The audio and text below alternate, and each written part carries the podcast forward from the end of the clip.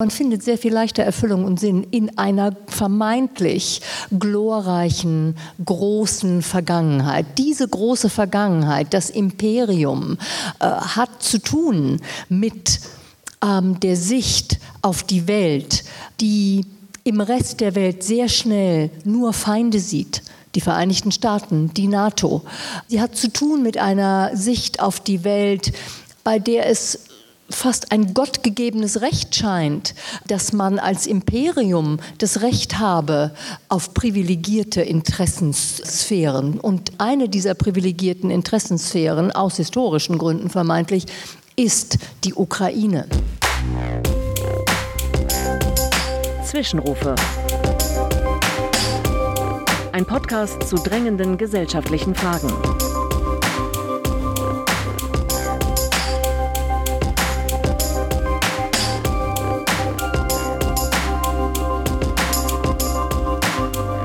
Herzlich willkommen zur neuen Folge des Podcasts Zwischenrufe. Mein Name ist Sascha Surke von der Zeitstiftung. Und in dieser Folge sprechen wir in Hamburg über die Chancen einer echten Demokratie in Russland. Wir diskutieren mit der Journalistin Katja Gloger und dem Nawalny-Vertrauten und politischen Direktor der Antikorruptionsstiftung Leonid Volkov. Schön, dass Sie dabei sind.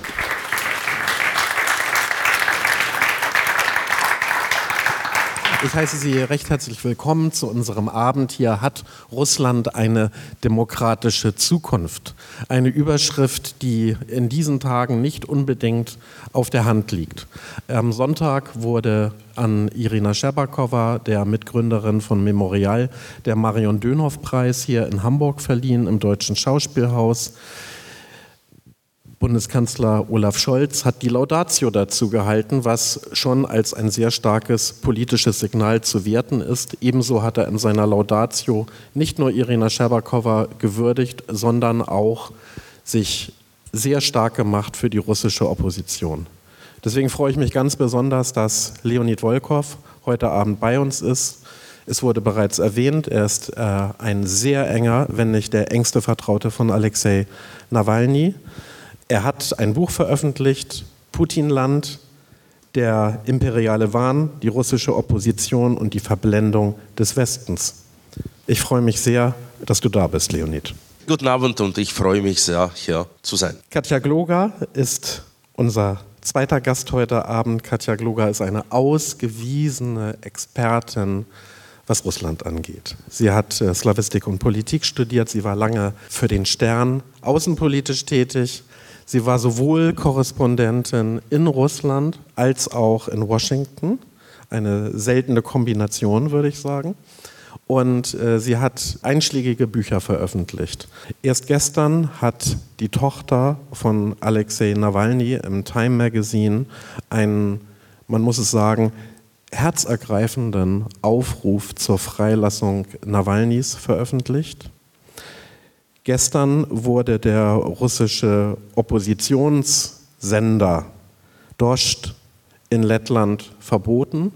Er wurde vorher schon äh, in Russland ja verboten. Die sind dann nach Lettland umgezogen. Man hat ihnen gestern die Sendelizenz entzogen. Und heute wurde auf Zeit Online vorab das Interview mit der ehemaligen Bundeskanzlerin Angela Merkel veröffentlicht, wo sie erstmals sehr dezidiert Fehler in der Russlandpolitik Deutschlands einräumt. Aber fangen wir an mit dir, Leonid. Ähm, ich habe diesen Aufruf im Time Magazine von Nawalnys Tochter gelesen, die ja erst 21 ist und in Amerika studiert. Was kannst du uns berichten? Wie geht es Alexei Nawalny? Wie sind die Haftbedingungen? Wie laufen überhaupt Kontaktaufnahmen mit ihm noch? Ähm, kannst du das vielleicht uns äh, mal erzählen? Ja, äh, die Haftbedingungen sind schlimm und werden immer schlimmer. Er verbringt jetzt seine Zeit in einer Strafzelle, äh, die so circa 2,5 bei 3,5 Meter groß. Diese Strafzelle hat so ein Klappbett, welches dann zwischen 5 Uhr und 21 so an die Wand geklappt wird, so man kann auch nicht hinlegen. Und auch seine Kontakte mit den Rechtsanwälten sind jetzt begrenzt. ein Privatgespräch ist auch nicht möglich, so alles wird äh, überwacht und alle seine Gespräche auch mit den Rechtsanwälten äh, soll er jetzt so in Präsenz eines jemandem aus der Gefängnisadministration äh, durchführen. Dazu wird auch ein neuer Strafprozess vorbereitet, der wahrscheinlich so gegen Ende Januar äh, stattfinden wird mit allen diesen Anklagen von so Extremismus und Terrorismus und so weiter, die insgesamt hm, wahrscheinlich so bis zu 30 Jahre Haft addieren können. Das ist nicht so wichtig eigentlich, wie viele Jahre. Man, man weiß und man wusste immer, und Alexei wusste immer, dass das so eine Lebensstrafe ist. Aber die Frage ist für, für, für den Dauer äh, Putins oder Nawalnys Leben. Aber doch natürlich äh, ist es auch ein wichtiger Moment, mehr über ihn so auf internationaler Ebene zu sprechen und zu sagen, okay, Putin verfolgt seinen wichtigsten politischen Gegner. Dieser neue Kriminalfall ist so komplett politisch. Alexei wird eigentlich vor, vorgeworfen, dass die ganze Antikorruptionsstiftung, zu der ich auch gehöre und die er in 2011 gegründet hat, eine extremistische und terroristische Organisation sei. Ist, ist doch Quatsch. Aber auch für uns ist es ein guter Grund mehr, um Alexei und seine Projekte und seine Stiftung zu sprechen. Ja, du bist ja mittlerweile auch im Exil in Litauen, genau wie die gesamte Antikorruptionsstiftung Nawalnys, über die wir unbedingt reden sollten. Aber ich möchte erstmal zu äh, Katja kommen. Leonids Buch hat ja im Untertitel auch die Verblendung des Westens. Und ich erwähnte es eingangs, äh, die Kanzlerin Angela Merkel räumt jetzt auch Fehler ein, die die Politik gemacht hat, insbesondere in der Reaktion auf die Annexion der Krim 2014. Ähm, wie beurteilst du das als langjährige Kennerin? Welche strategischen Fehler hat Deutschland da gemacht? Mir fallen, wenn ich zurückblicke, drei große Bereiche ein. Und ich muss mit Ihnen ein paar Jahre zurückgehen, um das ähm, vielleicht ein bisschen deutlicher zu machen. Mit welcher Hoffnung, ähm, mit welchem Glauben auch an Wunder und mit welcher Naivität, im besten Sinne Naivität, haben die Menschen Anfang der 90er Jahre auf so etwas gehofft wie Demokratie.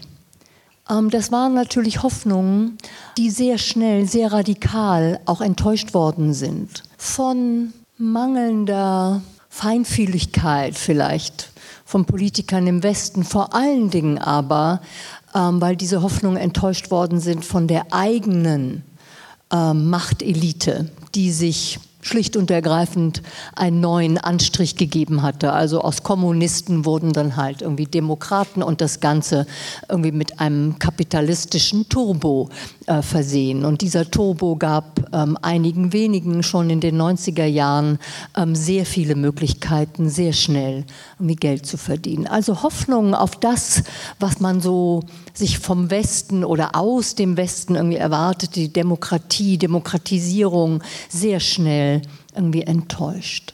Ich glaube, das haben wir unterschätzt. Wir haben auch unterschätzt den Schmerz über etwas, was verloren gegangen ist. Auch wenn man das ähm, kritisiert hat, auch wenn man damit nicht glücklich gewesen ist. Aber es war doch ein Leben, das man gelebt hat in dieser Sowjetunion, in dieser Sowjetski Soyuz. Und diese Sowjetunion gab es nun auf einmal nicht mehr. Sollte man irgendwie sein ganzes Leben wegwerfen? Ähm, wenn man das alles irgendwie abgelehnt hätte. Denn was passierte in diesen 90er Jahren ja auch zugleich? Du hast eben Irina Sherbakova erwähnt, diese wunderbare Frau und diese Organisation Memorial, ähm, die sich 1989 schon gegründet hatte, Aufarbeitung der Vergangenheit, Aufarbeitung eines Jahrhunderts, eines sowjetischen Jahrhunderts, die Aufarbeitung eines Jahrhunderts voller Blut, voller Gewalt, voller Unterdrückung, Millionen und Abermillionen Tote und nicht nur die des großen Vaterländischen Krieges, des Zweiten Weltkrieges.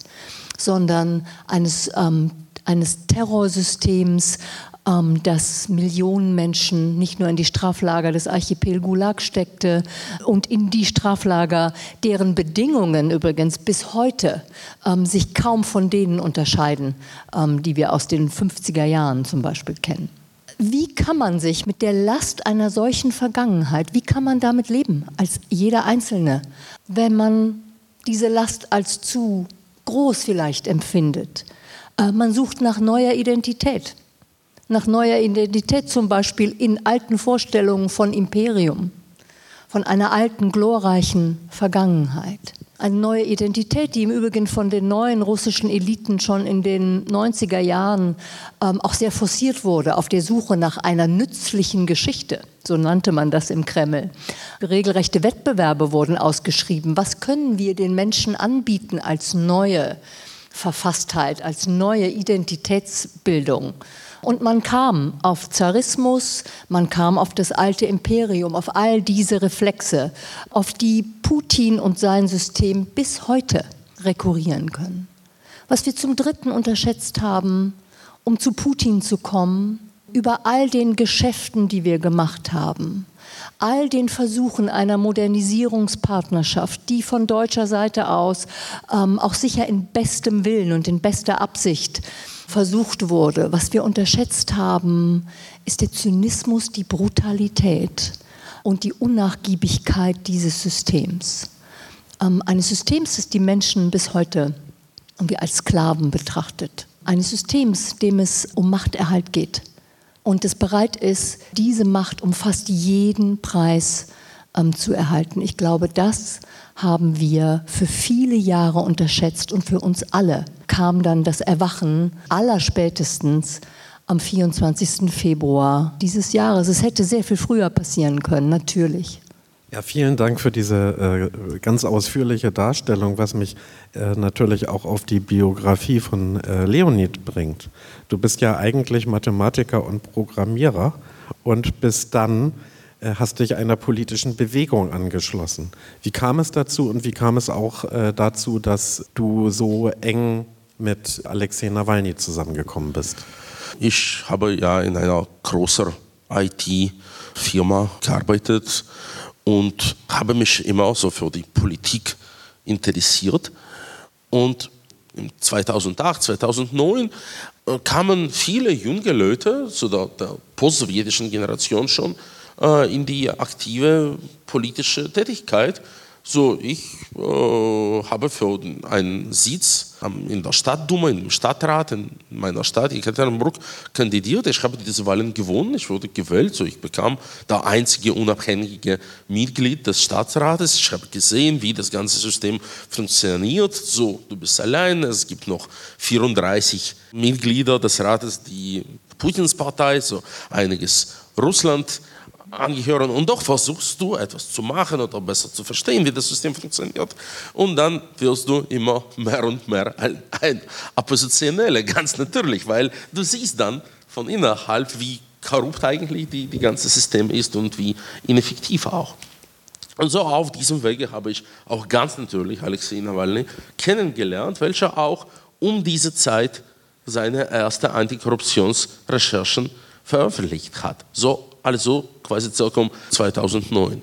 Und wir haben gesehen, wie das System und wie äh, Russland wirklich so zu, einem, ja, zu einer faschistischen Diktatur entwickelt, aber auch wie wichtig die Korruptionsgrundlage für, für diese Diktatur ist. Also das ist wirklich eine Säule, auf welche das ganze Putin-System basiert. Und deshalb wurde dann im 2000 2010 oder 2011 die Antikorruptionsstiftung begründen, um auch irgendwas gegen diese Korruption zu machen. Das war auch politisch sehr wichtig. Äh, Putin hat es vielmals gezeigt, dass wenn man eigentlich wirklich deutlich etwas verlangen würde, dann würde Putin auch zurückhalten.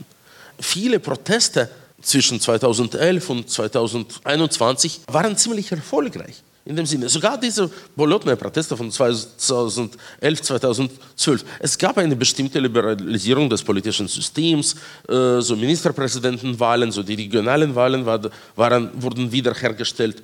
Aber wenn man dann die Korruption attackierte, könnte Putin nichts dagegen machen, weil Putin war Korruption und sein, sein Regime war Korruption, sein System war Korruption. Das war die wichtigste Idee. So Putin hat ein wirkliches Mafia-Staat gebaut, wobei er so alle wichtigen Bereiche äh, der, äh, der Wirtschaft zwischen seinen Freunden und ja, äh, Oligarchen irgendwie verteilt hat.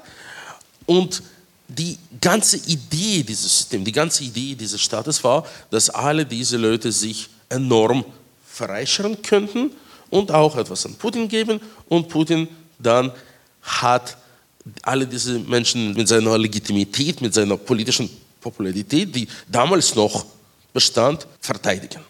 Bleiben wir mal einen Moment bei der Korruption und setzen das mal auch ins Verhältnis zu den ideologischen Hintergründen, die Katja so eindringlich beschrieben hat. Vielleicht direkt dazu zur, äh, zur, zu diesem System der Korruption und zu der Arbeit der Antikorruptionsstiftung. Denn ich denke, das wissen viele nicht. Was macht eigentlich diese Antikorruptionsstiftung ganz genau? Ja, das ist sehr wichtig und das ist eine sehr wichtige Diskussion, äh, die ich glaube auch uns hilft, so Putin und Russland jetzt auch besser zu verstehen. Korruption war am wichtigsten. Alle diese Menschen aus, diese Putins Freunde, seine deutschen Nachbarn, seine KGB-Mitarbeiter aus den 70er Jahren, aus den 80ern, aus Dresden, wie Sergei Chemezov und Nikolai Tokayev und so weiter, also aus, aus äh, St. Petersburg Bürgermeisterschaft. Sie wollten erstmals alle Billionären werden.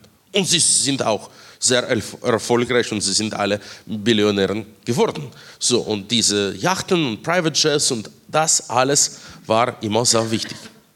Aber dann, und das haben wir recherchiert und das haben wir eigentlich bewiesen mit allen unseren Tätigkeit äh, als die Antikorruptionsstiftung. Zu einem Startpunkt hat so ein Mafiastaat keine Wahl. Sie soll so Pressefreiheit vernichten, sie soll unabhängige Gerichte ver vernichten, sie soll Zivilgesellschaft vernichten, sie soll freie Wahlen vernichten und so weiter und so weiter, weil sie können einfach nicht so die Wahlen verlieren und dann Rentner zu sein, weil sie wissen, sie haben so, so schon zu viel geklaut und Fragen werden gestellt und sie werden dann äh, den, den, Rest äh, des Lebens irgendwie im Gefängnis verbringen. Putins Zustimmung war immer über 50 Prozent seit seit Jahre 2000, wo wann er zum ersten Mal gewählt wurde. Nur zweimal laut offiziellen Meinungsumfragen, so laut staatsbetriebenen Meinungsumfragen, ging seine Zustimmungsrate unter 50 Prozent. Zum ersten Mal im Herbst 2013, zum zweiten Mal im Herbst 2021. Und wenn es zum ersten Mal im Herbst 2013 passierte, dann passierte auch etwas ganz Glückliches, ganz Unerwartetes. Die Maidan-Revolution in, in Kiew, in Ukraine, die ganz plötzlich Putin eine Möglichkeit bestellte, Krim zu annektieren. Das war blutlos, das könnte er durch seine Propaganda als ein großer Erfolg vermarkten. Und das war ein enormer Erfolg und ja, seine Zustimmung ging bis zu 80 Prozent. Das war so eine magische Pille, so eine Arznei für seine Unpopularität und für den Fakt, dass die Menschen eigentlich schon sehr müde von Putin waren. Und dann ging es langsam nach unten, auch weil Menschen müde waren, aber auch wegen der Korruption, weil die war schon so enorm zu dieser Zeit, dass die Wirtschaft das nicht mehr ertragen könnte. Der Haushaltseinkommen in Russland hat sich untergegangen. So von 2013 bis 2022. Äh, so 5%, 6%, total von 2013 40%. So den, den äh, Mittelhaushaltseinkommen. Das, das ist sehr viel. Äh, das Lebensniveau ist jetzt so schlechter, als es in 2005 war. Und natürlich hat das Konsequenzen und natürlich selbst die beste Propaganda, und Putin hat eine ganz effektive Propagandamaschine, kann damit nichts tun. Die Menschen verstehen, sie sind einfach sehr arm und die stellen Fragen. Und die sind so arm, weil dieses Korruptionssystem zu viel Geld aus der Wirtschaft einfach entnimmt. Und so bei 2021 wurde Putin wieder sehr unpopulär. Aber er wusste schon, wie die Arznei heißt. Er hatte schon diese Erfahrung. Und ja, dann hat er sich verrechnet. Er hat geglaubt, er wird Kiew in drei Tagen erobern. Das wäre noch einmal ziemlich blutlos und äh, erfolgreich. Wieder mal Applause. Und dann für nächste fünf oder zehn Jahre kann er wieder in der Ruhe seine Korruption treiben und seinen Lebensstil und die, den Lebensstil seiner Umgebung und seine Macht erhalten. Ich möchte äh, Katja die Gelegenheit geben, auch darauf zu reagieren. Stimmst du dieser Analyse zu oder ist das eine zu vereinfachte Darstellung, dass es sich alles auf das korrupte System bezieht?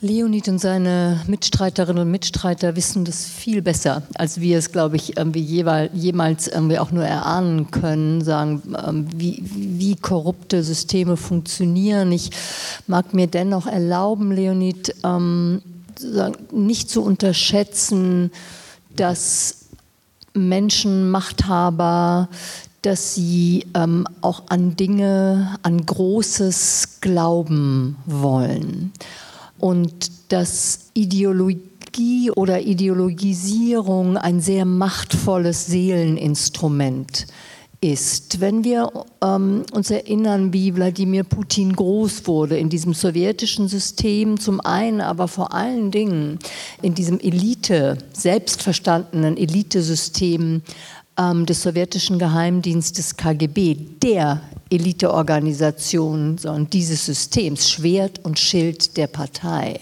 mit dem festen Glauben und der Überzeugung, bei allem Zynismus, der da war, aber mit dem festen Glauben, die Sowjetunion als Supermacht, die Sowjetunion mit einer Botschaft sagen für die Welt, die Sowjetunion mit einer Politik gegen sagen die andere, gegen die kapitalistische irgendwie Supermacht Vereinigte Staaten. Das bricht dann auf einmal alles ähm, zusammen, irgendwie diese kommunistische Ideologie gibt es nicht mehr und dann beginnt man sich sagen, neue Bahnen zu suchen und diese neuen Bahnen liegen leider nicht und das ist in gewisser Weise tragisch für die Entwicklung dieses Landes. Sie liegen leider nicht in der Erkenntnis und Überzeugung, dass Demokratisierung ein mühseliges Arbeiten ist, ähm, dass es unter Umständen Jahre und Jahre und Jahre erfordert. Also wo findet man sehr viel leichter Erfüllung und Sinn? Man findet sehr viel leichter Erfüllung und Sinn in einer vermeintlich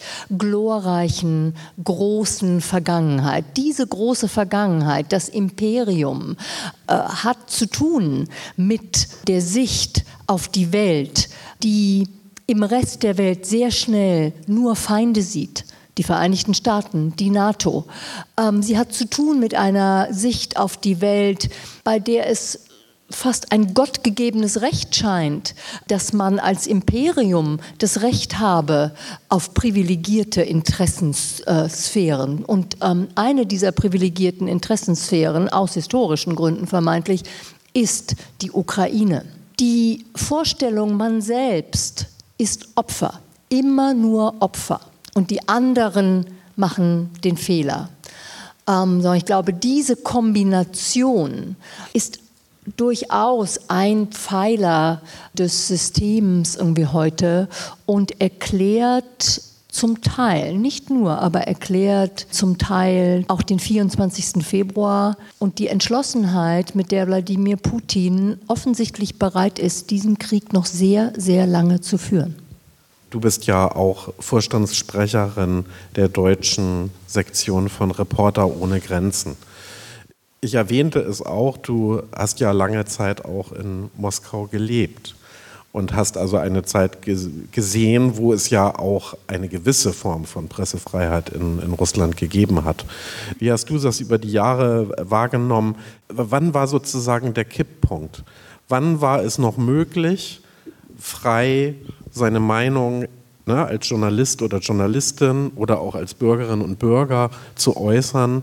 Und wann, wann war da der Wendepunkt aus deiner Sicht? Spätestens im Jahr 2000. Putin kommt äh, an die Macht. Er wird ähm, als Präsident eingesetzt und in Wahlen bestätigt, aber er wird eingesetzt. Äh, spätestens Ende des Jahres 2000, am Ende seines ersten Amtsjahres, ähm, war irgendwie klar, die Medien, allen voran das Fernsehen, ähm, haben staatlicher Kontrolle ähm, zu ähm, unterstehen. Ähm, Wladimir Putin wusste sehr genau um die Macht sagen, des Fernsehens ähm, aufgrund sagen, eigener Erfahrungen während seines äh, Wahlkampfes. Die Kontrolle über Presse, über Fernsehen begann sehr früh. Aber über viele, viele Jahre konnten Redaktionen existieren. Sie hatten so Nischenexistenzen, waren zum Teil Ventil für Protest, waren zum Teil auch so eine Art Fieberthermometer für den Kreml, um zu spüren, sagen, wo ist denn, ne, wo gibt es Probleme, sagen, wie ist gesellschaftliche Stimmung. Das existierte. Also sagen die Kontrolle über Medien, die Beauftragung der Chefredakteurinnen und Chefredakteure durch den Kreml, Alexei Gromov, sagen, als der sagen, Leitliniengeber, einmal in der Woche werden die Devisen irgendwie ausgegeben, wie zu berichten ist. Ähm, das auf der einen Seite, auf der anderen Seite sagen diese, diese Nische, wenn man so will, diese doch recht freien, auch Nischenexistenzen zunehmend dann verschärft nach 2011, nach den Protesten Balotnaya und Putins ähm, Wiederwahl ein Jahr später. Und der Garaus, wenn man so will, ähm, wurde den Medien dann jetzt äh, spätestens am 24. Ähm, Februar gemacht.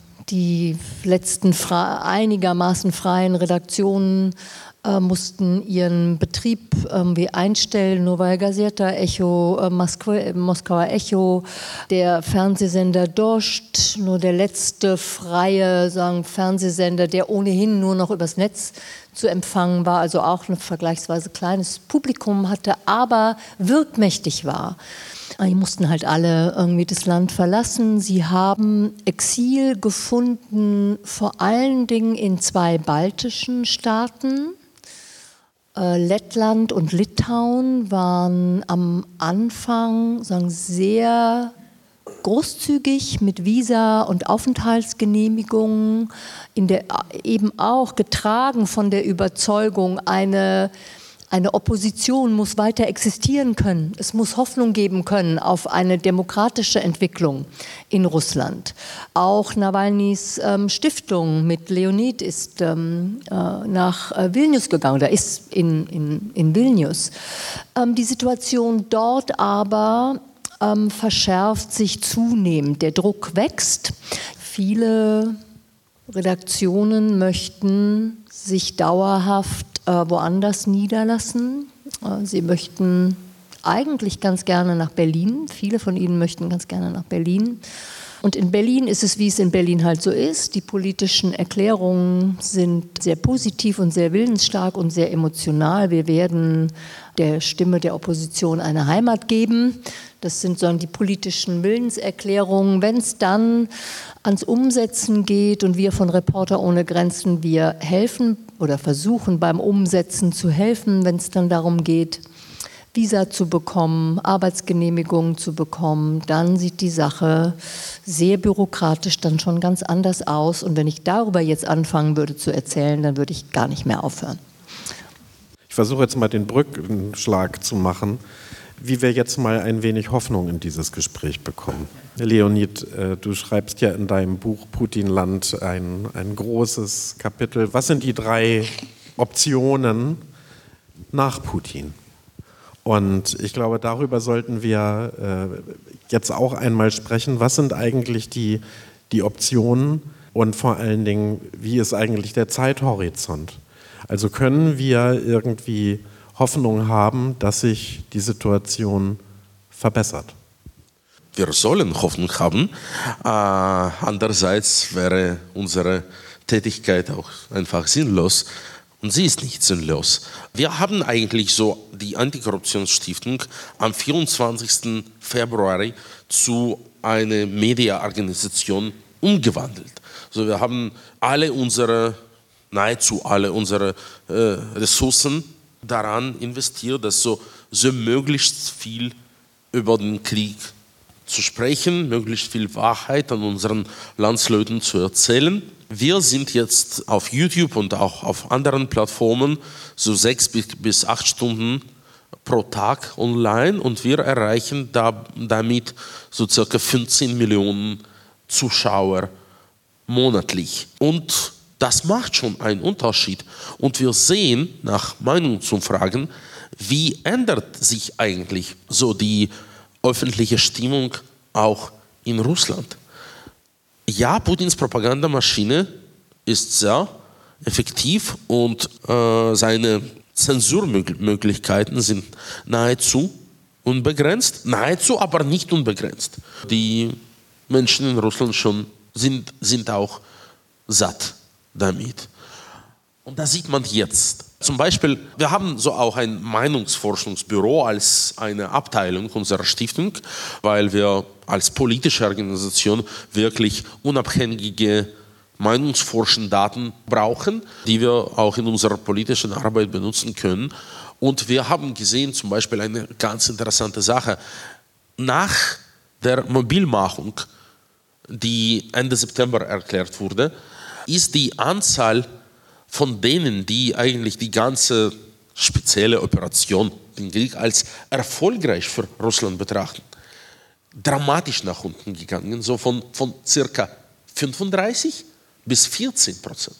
Das heißt aber nicht, dass die anderen 86 Prozent schon Nawalny-Anhänger sind oder dass sie total so gegen Putin eingestellt sind. Aber wir können mit denen schon sprechen. So, die sind offen für ein Gespräch, die stellen Fragen zum ersten Mal. Und wir dürfen nicht diese unserer Landsleute ignorieren. Ich meine, äh, wenn die Mobilmachung äh, am Ende September erklärt wurde, dann die häufigst gestellte Frage auf Yandex, dem russischen Google, war, wenn ist die nächste Präsidentwahl? Die Tatsache, dass man doch diese Frage stellt, endlich man, das ist schon bedeutend. Das, das heißt, dass diese Menschen auch so ein bisschen jetzt erwachen. Und auch gründen wir unsere Hoffnung auf der Tatsache, dass Putin keinen Nachfolger hat und keinen Nachfolger haben kann. Solle Putin einen Nachfolger erklären, dann ist Putin momentan eine lahme Ente. Alle werden so die, alle, alle Fragen mit, mit diesem Nachfolger besprechen, wie es, wie es jetzt ganz vor kurzem in Kasachstan auch passiert ist.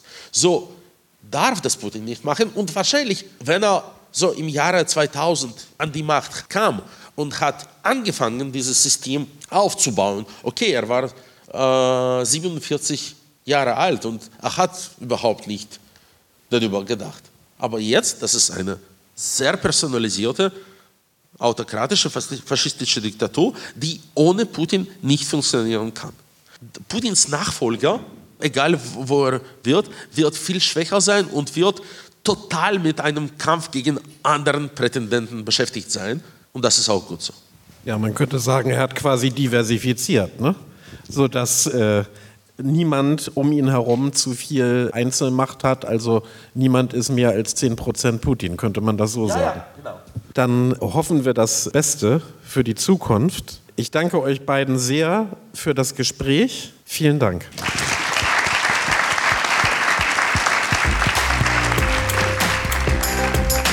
Zwischenrufe. Ein Podcast zu drängenden gesellschaftlichen Fragen.